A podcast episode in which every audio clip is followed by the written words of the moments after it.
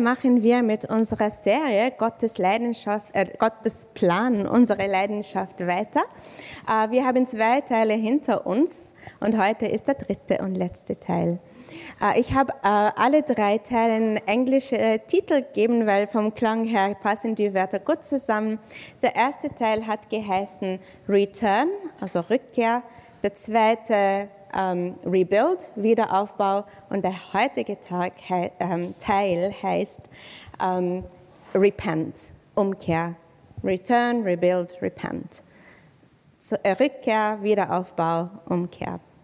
Und bevor wir in den heutigen Teil eintauchen, möchte ich uns ein bisschen an den Hintergrund erinnern äh, und damit wir auch den Zusammenhang gut machen können und die Verbindung.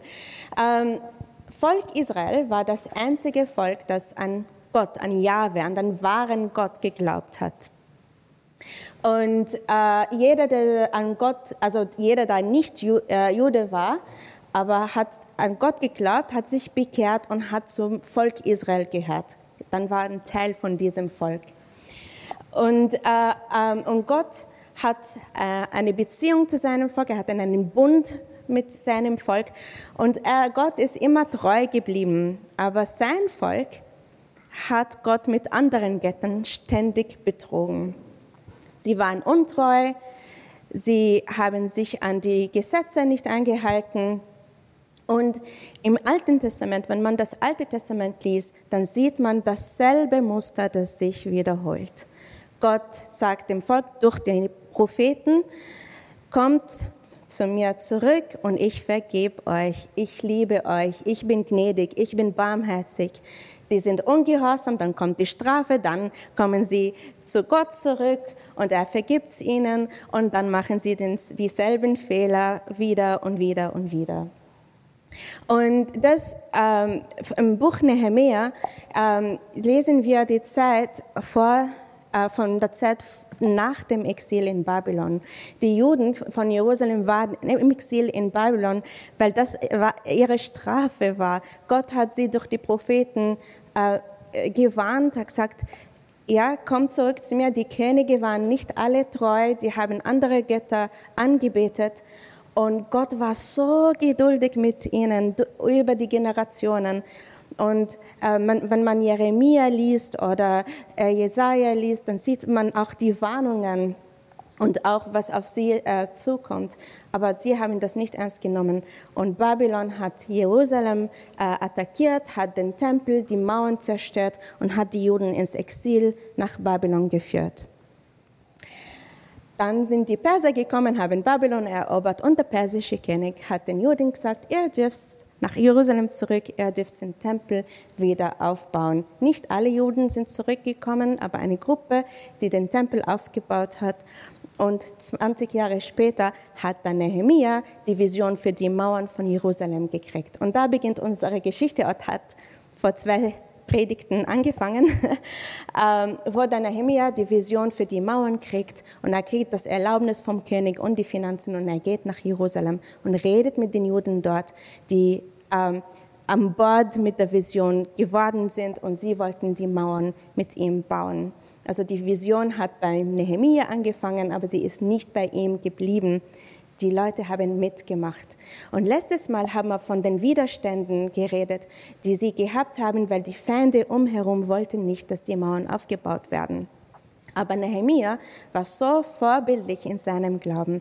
Er ist Gott treu geblieben. Er hat die Juden ermutigt, hat gesagt, Gott ist auf unserer Seite. Er kämpft unsere Kämpfe. Die Vision ist von Gott. Das ist seine Arbeit. Und die haben die Mauern innerhalb von 52 Tagen fertig gebaut, was an sich ein Wunder ist, plus die Widerstände. Und was wir uns dann äh, angeschaut haben, war Kapitel 7 in Nehemiah, äh, wo die Mauern fertig äh, waren. Äh, sie haben es gefeiert und die äh, verschiedenen Gruppen haben ihre Dienste gekriegt. Jeder hat eine Rolle gehabt.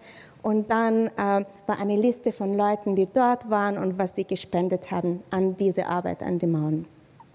Das war das letzte Bild, das wir gehabt haben von letztem Mal. Aber der, die Botschaft von dem war, dass die Vision von Gott gekommen ist, das war Gottes Arbeit und die Widerstände waren nicht stark genug, um Gott davon aufzuhalten, seine Arbeit zu, zu tun. Er kämpft unsere Kämpfe. Und jetzt kommt der letzte Teil und das sind ähm, äh, Kapitel 8 bis äh, 13. Und ähm, in den ersten, in den ersten Kapitel 1 äh, bis 7 haben wir den Aufbau gesehen. Jetzt werden wir mehr Anweisung sehen. Äh, und wir werden mit äh, Kapitel 8 anfangen. Und ich habe das Kapitel ähm, geistliche Erweckung genannt. Ich möchte euch ermutigen, das ganze Buch alleine zu Hause zu lesen. Es gibt so viel drinnen, das kann ich nicht alles in einer Predigt auspacken. Aber es ist wirklich, die ganze Bibel ist toll, aber jetzt, weil wir von Nehemiah reden, äh, versucht das Buch zu Hause zu lesen, muss nicht an einem Tag sein. Geistliche Erweckung, also Vision von Gott, die Arbeit ist von Gott, sie haben Gottes Wunder erlebt und aus dieser Erfahrung kam eine Erweckung die Juden haben Gottes Gesetz nicht mehr, nicht mehr gekannt eigentlich. Äh, da war eine geistliche Lücke in ihren Herzen. Die meisten Juden haben nicht einmal auf Hebräisch lesen oder reden können, nicht mehr. Und das Gesetz ist auf Hebräisch. Äh, in den ersten sieben Kapiteln bringt Nehemiah die physische Sicherheit nach Jerusalem, die Mauern. Ja? Und, aber er hat auch erkannt, dass, dass die geistliche Sicherheit auch ganz wichtig ist.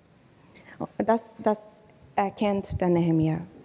In Psalm 127, äh, Verse 1 bis 2 steht, wenn der Herr nicht das Haus baut, ist die Arbeit der Bauleute vergeblich. Wenn der Herr die Stadt nicht beschützt, ist es vergeblich, sie mit Wachen zu umgeben.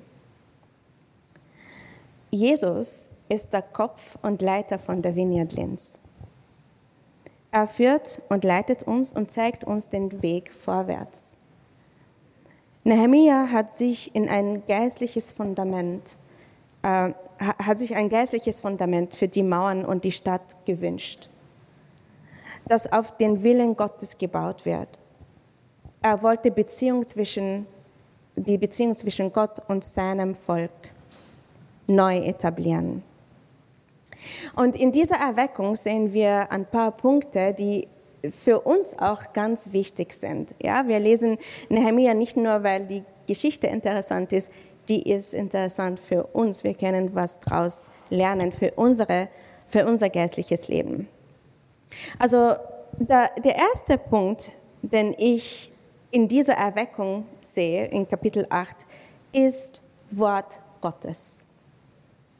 In, in Verse 1 äh, bis 3 steht, als der siebte Monat herankam und die Israeliten sich in ihren Städten niedergelassen hatten, versammelte sich das ganze Volk wie ein Mann auf dem Platz vor dem Wassertor. Sie baten den Schriftgelehrten Ezra, das Gesetzbuch des Mose zu holen, das der Herr Israel gegeben hatte. So brachte der Priester Ezra am äh, ersten Tag des siebten Monats des Gesetzbuch vor die Versammlung alle Männer und Frauen und aller Kinder, die, äh, das, die das Gehörte verstehen konnten. Vom frühen Morgen bis zum Mittag las er auf dem Platz vor dem Wassertor den Männern, Frauen und Kindern, die es verstehen konnten, laut. Daraus vor und das ganze Volk hörte der Verlesung des Gesetzbuches aufmerksam zu. Also vom Anfang des Tages bis Mittag.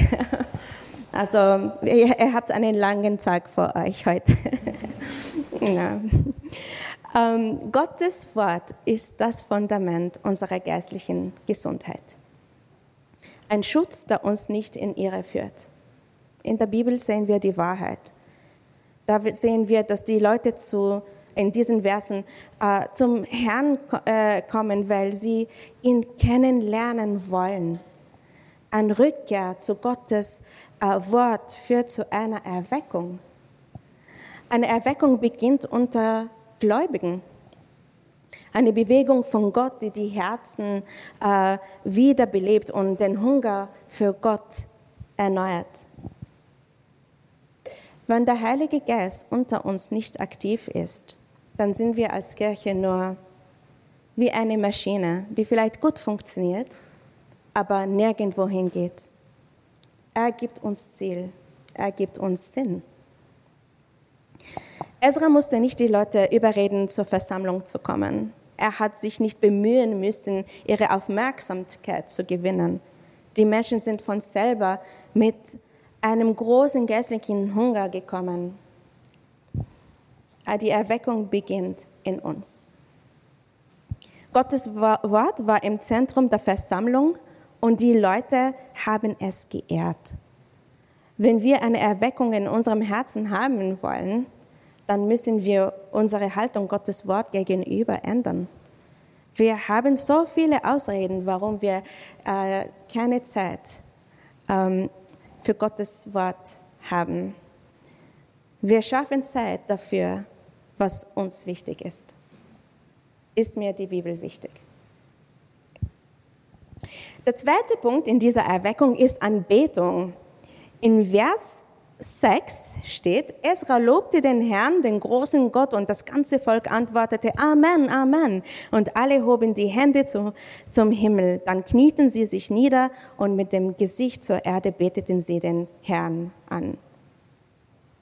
Anbetung geht um Gott und nichts anderes. Gottes Lieblinganbetung ist, wie unsere Herzen ausschauen, wenn wir ihn anbeten.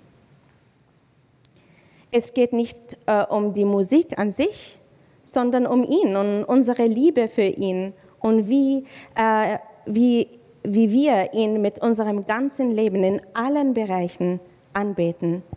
Er kriegt die erste Stelle.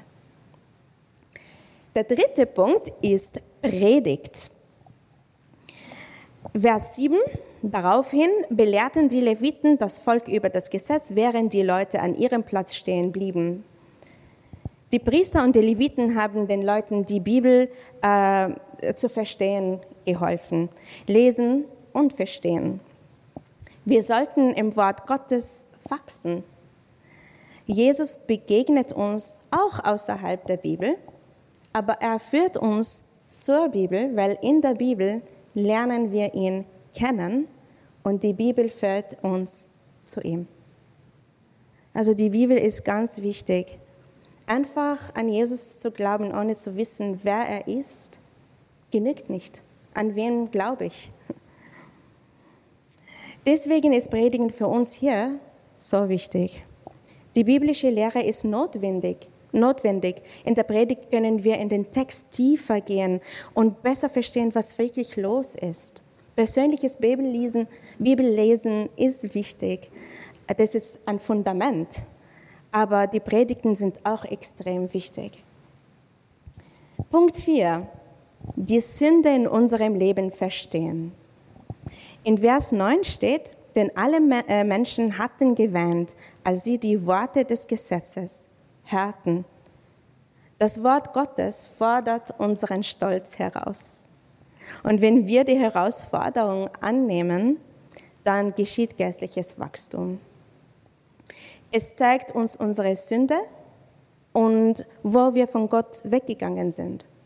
Und dass die Auswirkung von der Sünde schlimm für uns und unsere Welt ist. Gott spricht zu uns und zeigt uns, wie sehr er uns liebt und vergibt und was für ein Plan, äh, für, äh, was sein Plan für uns ist, ähm, wo wir wachsen und aufblühen können. Er zeigt uns das Beste an uns, weil er in uns wirkt. Die Sünde trennt uns von Gott und seinem guten Plan. Aber Jesus hat uns mit dem Vater versöhnt, weil er den Preis der Versöhnung selber am Kreuz bezahlt hat. Punkt 5. Wenn wir unsere Sünde erkennen und bekennen, finden wir eine große Freude. Vers 10, Nehemiah fuhr fort, seid nicht traurig, denn die Freude am Herrn ist eure Stärke. Glaube führt zur Umkehr, Umkehr führt zur Freude. Was für einen Einfluss hat Gottes Wort auf mein Leben, auf dein Leben? Gott will uns unsere Sünde vergeben und er ersetzt unser Trauer mit Freude. Und aus dieser Verwandlung kommt eine große Freude und eine große Befreiung. die uns zu Kämpfern macht. Das gibt uns Stärke. Wir lassen uns von der Welt und vom, vom Feind nicht unterkriegen, weil Jesus den Feind besiegt hat, als er auf, vom Tod auferstanden ist. Der Feind hat keine Macht über Jesus gehabt und er hat keine Macht über uns, weil wir in Jesus sind, weil wir Jesus gehören. Punkt 6. Also wir reden von der Erweckung, von den Elementen, von den Faktoren von dieser Erweckung. Punkt 6. Wir erinnern uns an unsere Rettung. Vers 14.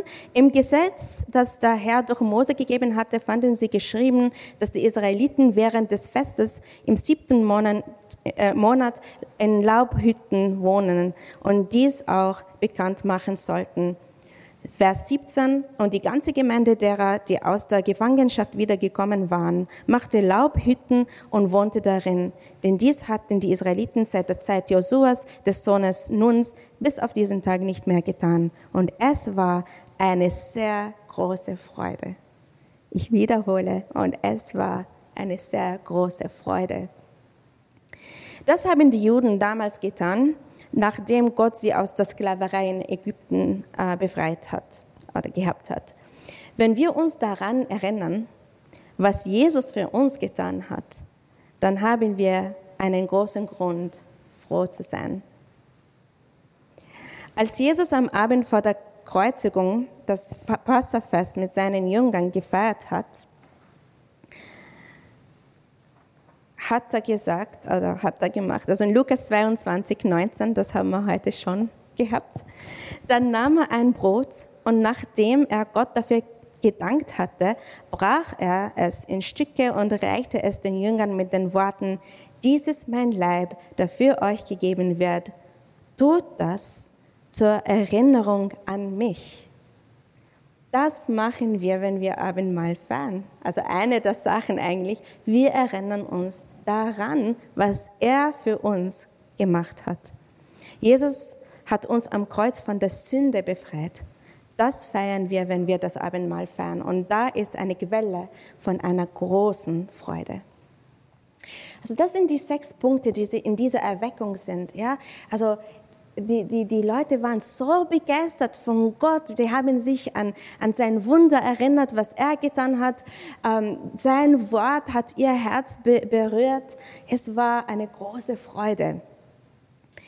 Es geht weiter. In Kapitel 9, ich habe das Kapitel zurück zu den Wurzeln genannt, diese Erweckung dauert, ja, dauert lange und viel passiert in dieser Erweckung in, in, an die äh, demütige Rückkehr zu Gott passiert. Im Vers 1, also 9, Vers 1, am 24. Tage ähm, dieses Monats kamen die Israeliten zu einem Fasten zusammen, in Säcke gehüllt und mit Erde auf ihren Häuptern.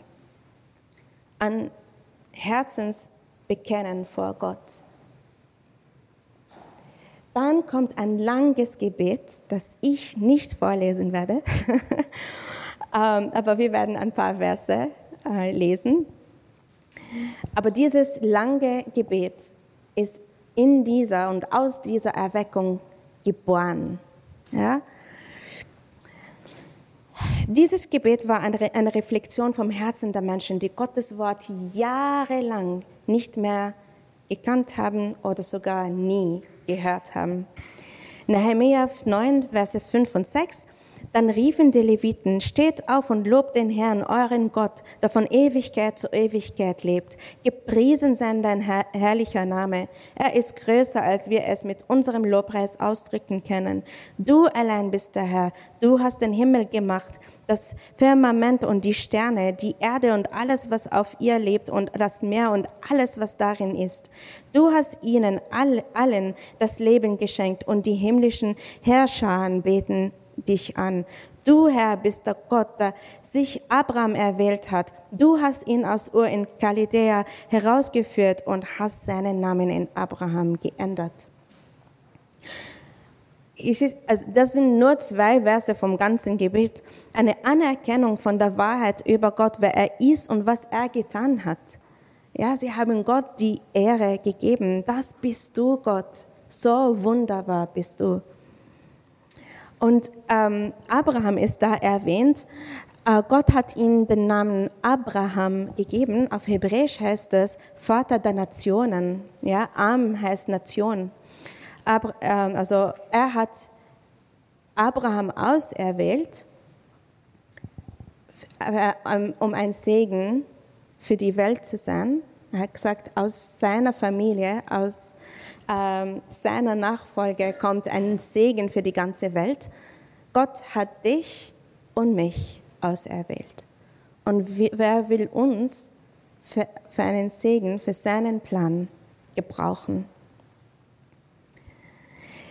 In, Petru, in 1. Petrus 2,9 redet Petrus ähm, zu den Christen und sagt, also im Neuen Testament, aber ihr seid anders, denn ihr seid ein auserwähltes Volk.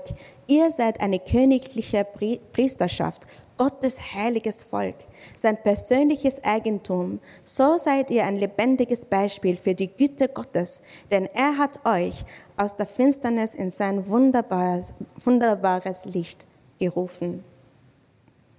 Das ist unsere Identität in Jesus. Wenn du dich verloren fühlst, erinnere dich an diese Wahrheit. Das ist unsere Identität. Sie beten, die Juden in diesem Kapitel weiter und bekennen ihre Sünden und die Sünden ihrer Vorfahren. Sie erkennen, dass ihre Vorväter arrogant, stur, ungehorsam, Gott untreu waren, aber sie erkennen auch, wie Gott ist. In Vers 31 doch in deiner großen Barmherzigkeit hast du sie nicht ganz vernichtet. Du hast sie auch nicht verlassen, weil du ein gnädiger und barmherziger Gott bist. Und das sagen sie mehrmals in diesem Gebet. Erkennst du, erkennen wir, wie gnädig und barmherzig Gott mit uns umgeht. Also aus dieser Erweckung kommt dieses tiefe Gebet und dann im Kapitel 10 geht es weiter. Dann kommen die biblischen äh, Ziele. In Kapitel 10 ist ein Resultat von der Erweckung. Und in dem, im ersten Vers werden, äh, sehen wir, dass die Juden den Bund mit Gott erneuern wollten. Darum legen wir nun ein feierliches Versprechen ab und halten es schriftlich fest. Auf dem versiegelten Dokument stehen die Namen unserer Fürsten, Leviten und Priester. Sie wollen die Beziehung erneuern, sie wollen den Bund erneuern. Gottes Plan über ähm, die Jahre ist immer in seinen Bünden offenbart. Das sehen wir in, im Alten Testament und auch im Neuen Testament. Ein Bund ist wie ein Vertrag. Ein, er hat einen Bund mit Adam und Eva gemacht, einen Bund mit Noah, einen Bund mit Abraham, wo er ihm Land und Nation und Segen versprochen hat. Abraham hat Isaac gehabt, Isaac hat Jakob gehabt und Jakob wurde auch Israel genannt, der Vater von den zwölf Stämmen Israels. Er hat zwölf Söhne gehabt und jeder Sohn ist für einen, einen Stamm gestanden.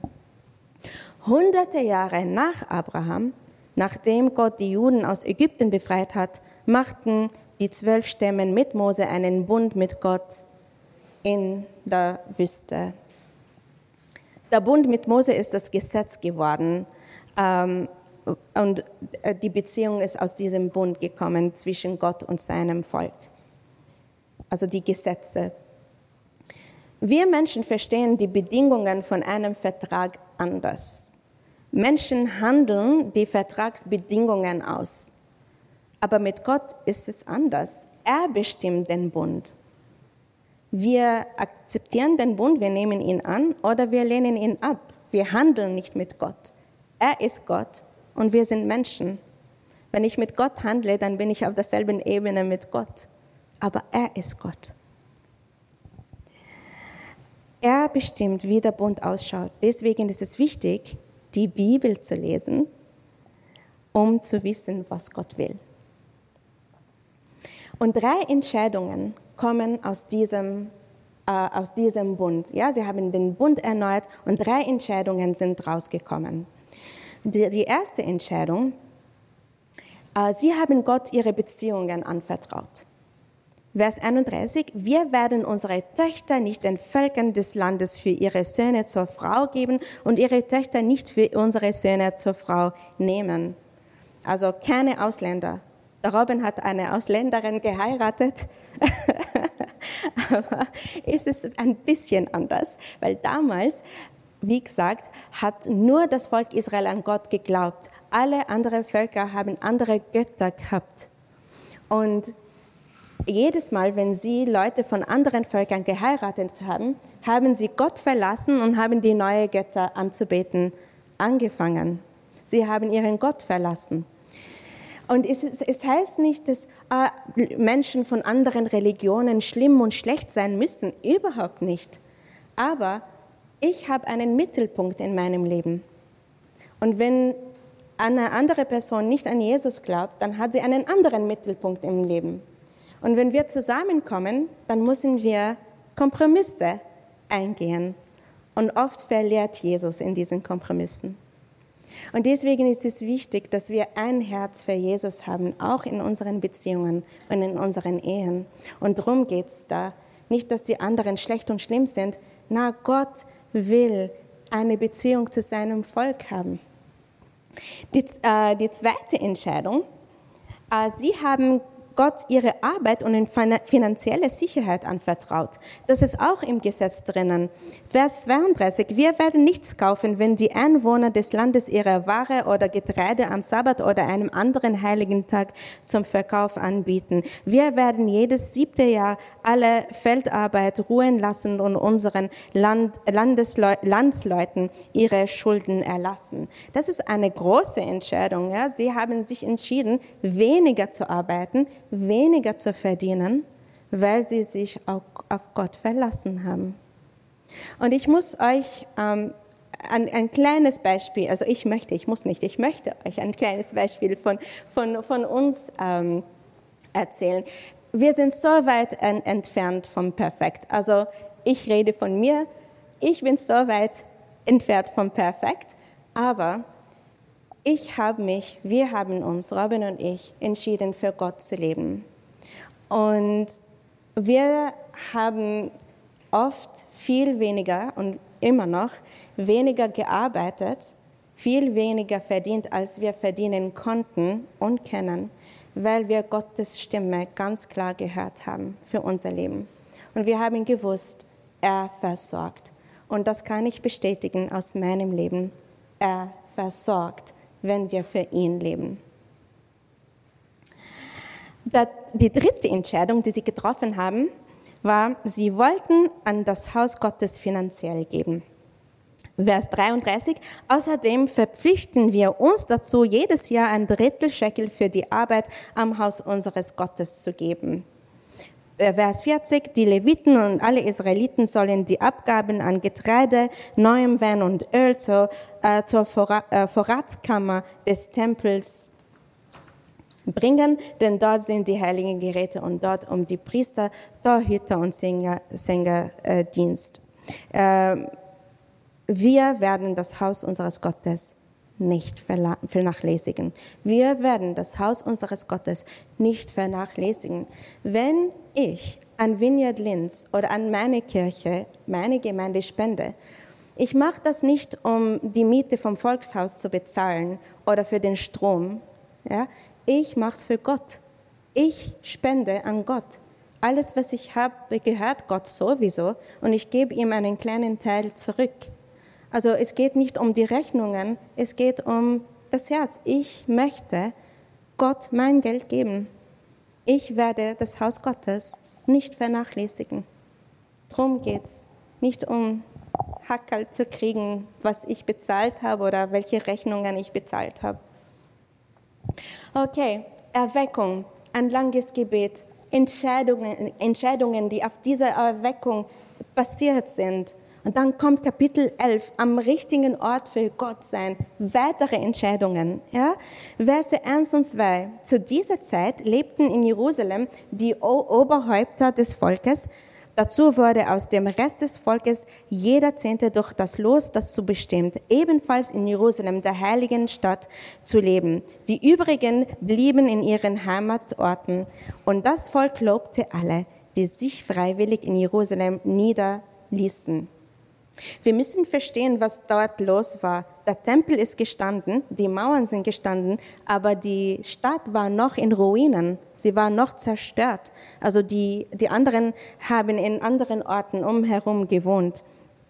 Zehn Prozent von den Leuten haben die Bereitschaft gehabt, in eine Stadt zu ziehen, die ihnen nichts anzubieten gehabt hat. Sehr wenig Bequemlichkeit. Aber sie haben gewusst, Gott wollte sie dort gebrauchen. Manche gebraucht er in seinem Haus, andere woanders, aber er gebraucht alle seine Kinder für, gut, für die, fürs Gute dieser Welt. Gott will seine Kirche und jeden in seiner Kirche für seinen Plan gebrauchen. Die Kirche hat ihre Berufung und jeder in der Kirche hat seine Berufung. Wir ziehen um oder bleiben am selben Ort, für Jobs, für Studium, für Beziehungen und für andere Gründe. Aber würden wir das für Gott machen, auch wenn die anderen Gründe fehlen? Nicht kombinieren Studium mit Gott, Arbeit mit Gott, Beziehung mit Gott, nur für Gott. Würde ich das machen, wenn ich Gottes Stimme klar höre? Dass ich am selben Ort bleiben soll oder dass ich woanders hinziehen soll? Wir haben das auch oft gemacht. Ich habe es auch, bevor ich den Robin geheiratet habe, gemacht, wo ich Gottes Stimme ganz klar gehört habe für den Ort, wo ich bleiben muss oder hinziehen muss. Und es war nie einfach, weil ich wollte immer was anderes tun. Aber seine Stimme war klar. Und ich habe mich entschieden, für ihn zu leben. Das war meine Entscheidung. Und es war schmerzhaft. Ich habe viele Freunde verlassen müssen. Ich habe mich von vielen verabschieden müssen. Alleine als, als Ehepaar und als Familie, wo wir unsere Kinder auch mitnehmen mussten. Es war nie einfach, aber es ist immer wunderbar. Nie einfach, aber wenn, Gott, wenn wir in Gottes Willen leben, dann erleben wir Wunder. Dann erleben wir, wie gut er ist Sie haben ihm vertraut. Sie haben gewusst, Gott will mich gebrauchen, egal wo ich bin, wenn ich nach seinem Willen lebe. Auch wenn meine Träume jetzt nicht direkt da sind. Er ist mein, mein Traum. Sein Plan ist gut. Das, wir müssen ihm das wirklich vertrauen. Sein Plan ist gut. Kapitel 12, also jetzt Ort, ja, wo wir wohnen. Kapitel 12 geht um die ähm, Freude an Gottes Arbeit. Verse 1 bis 26 werde ich nicht lesen, weil das ein Bericht von Generationen von Priestern und Leviten, viele Namen. Aber Vers 27 sehen wir die Einweihung von den Mauern. Für die Einweihung der Mauer von Jerusalem wurden die Leviten aufgefordert, aus ihren Wohnorten nach Jerusalem zu kommen und mit ihren Dankliedern äh, und der Musik von Zimbeln, Zittern und Hafen der Freude Ausdruck zu geben. Die Mauer ist die Arbeit, die Gott in unserem Leben macht. Ein Leben, das vom Feind ruiniert wurde, zerstört wurde, das Gott wieder aufbaut und wo der Heilige Geist unsere Herzen wiederherstellt, um uns stark zu machen aus diesen Ruinen. Diese Arbeit dauert, dauert, aber ist erkennbar. Man sieht den Unterschied, wenn wir eine neue Schöpfung in Jesus sind. Die Einweihung ist dazu da, um äh, öffentlich zu erkennen, dass Gott die Arbeit gemacht hat zum ersten Mal seit einer langen Zeit war Gott endlich wieder im Zentrum des Lebens. In Vers 43, die Freude in Jerusalem war weithin zu hören. freuen wir uns darüber, was Gott in unserem Leben macht, was Jesus für uns gemacht hat, getan hat. Über unsere Rettung ist unsere Freude weithin zu hören. Also wir sehen diese tolle Sachen, die wir da lesen. Ja, Erweckung, Gottes im Zentrum, Gebete, Anbetung. Wirklich ideal, das perfekte Bild, oder? Und dann kommt Kapitel 13 und das Kapitel habe ich genannt, nur ein einziger Ausweg. Die Erweckung geht weiter, aber nicht viel länger. Verse 1 bis 3 ist das Ende der Erweckung. Das ist das Letzte, was wir von dieser Erweckung hören oder lesen. Zu jener Zeit wurde das Buch Mose dem Volk vorgelesen und man fand darin geschrieben, dass kein Ammoniter oder Moabiter jemals der Gemeinde Gottes äh, beitreten dürfe, denn sie hatten den Israeliten keine Gastfreundschaft erwiesen, sondern im Gegenteil Bileam dafür bezahlt, sie äh, zu verfluchten. Unser Gott hatte jedoch den Fluch in einen Segen verwandelt. Als sie von diesem Gesetz hörten, schlossen sie alle, die aus äh, Mischeen gestammten aus der Gemeinschaft der Israeliten aus. Okay, Gehorsam. So ist das Gesetz, so hat Gott gesagt, so hat Gott gesprochen und sie waren gehorsam. Also gehört zu diesem Bild von Erweckung und Gott treue sein. Aber, es gibt ein Aber, leider. Nehemiah verbringt zwölf Jahre in Jerusalem und dann geht er viele Jahre nach Hause zurück. Und in dieser Zeit, wo er nicht in Jerusalem war, ist alles, alles schiefgelaufen. Alles. Mose war ein paar Tage weg am Berg oben, nach der großen Befreiung von Ägypten, wo die Leute vor den Augen die Wunder Gottes gesehen haben. Der, Mose war ein paar Tage weg Sie haben sich einen neuen Gott mit, aus Gold gebaut und sie haben diesen Gott angebetet. Nach allem, was sie mit Gott erlebt haben, dann kommt Mose runter mit den Tabletten, mit den zehn Geboten und er ist so frustriert, er bricht die Tabletten. Wie kann das sein? Ich habe das alles vor den Augen gesehen. Er ist so frustriert.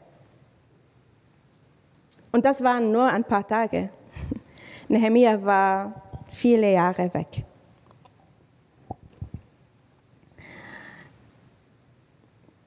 Alle Versprechen, die wir in Kapiteln 8 bis 12 gesehen haben, haben die Juden nicht eingehalten. Sie haben den Bund wiedergebrochen, genauso wie ihre Vorfahren. In Nehemiah 5, also 13, 25 sagt Nehemiah, ich stellte sie zur Rede und verfluchte sie. Einige von ihnen schlug ich und riss ihnen einen Teil ihrer Haare aus. Also das haben wir vor in der Vineyard Linz und wir werden auch Perücken verkaufen. Also es ist, ja, klingt lächerlich, aber er hat das tatsächlich gemacht aus Frust. Was? Was ist da schiefgelaufen? Wie ist das möglich? Wie kann so eine Erweckung absterben? Also wie? Wie ist das möglich? Und Nehemiah sagt in Vers 31, Gedenke meiner zu meinem Besten, mein Gott. Das betet er dreimal in diesem Kapitel. Man könnte verschiedene Gründe finden und Ausreden, die, dieser, die dieses Muster erklären könnten. Ja? Sie waren nicht diszipliniert genug, Nehemiah war weg, die geistliche Führung war weg, das Leben war hart, die Versuchungen waren stark. Dieses Kapitel bringt die Realität ins Bild rein,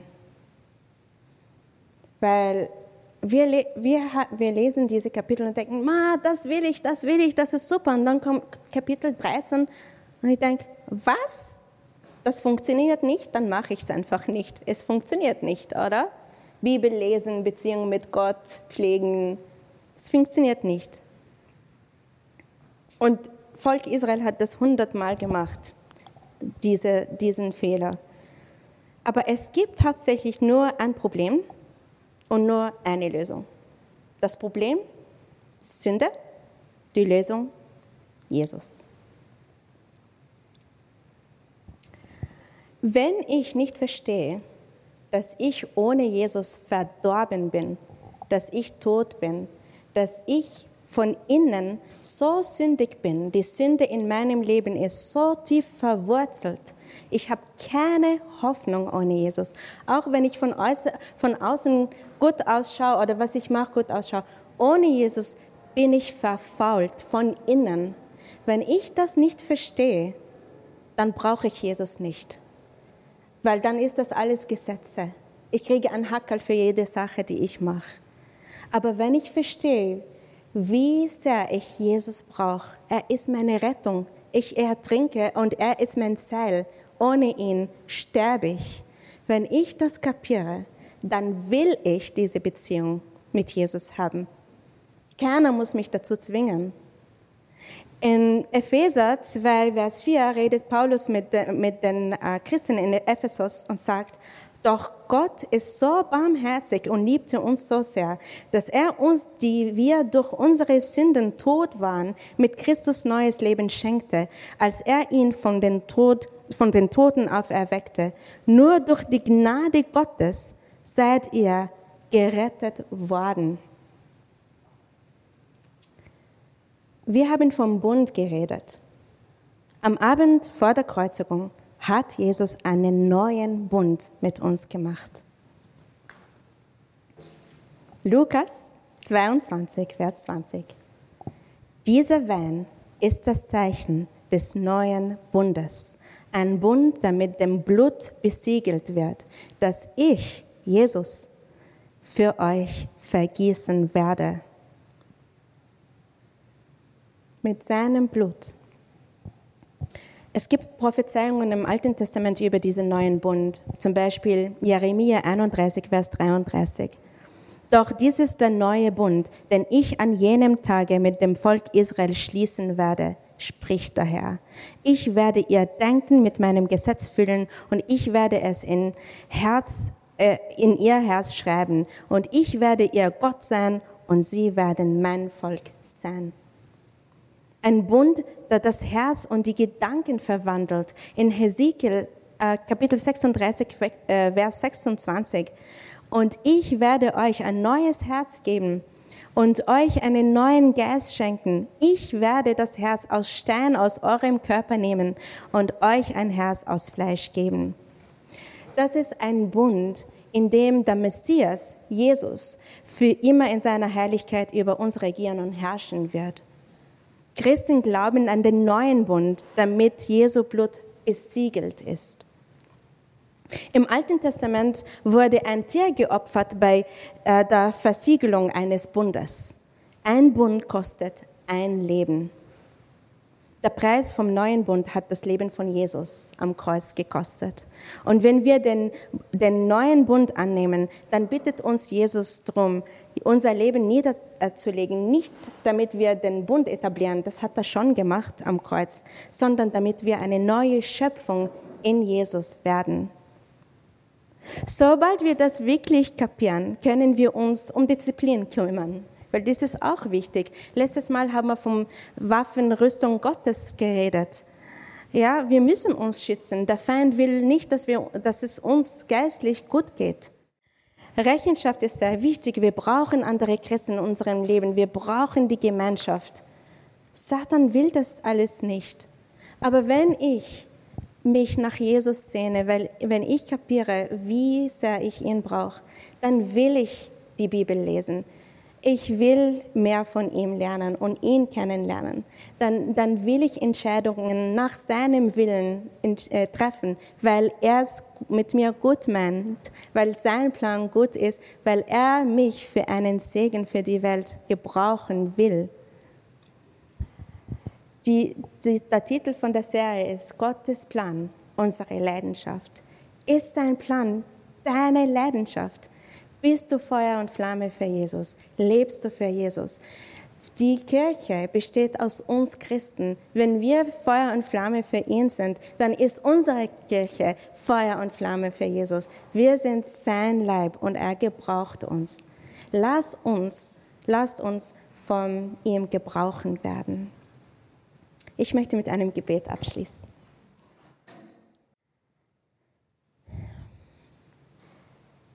Jesus, danke für dein Kreuz.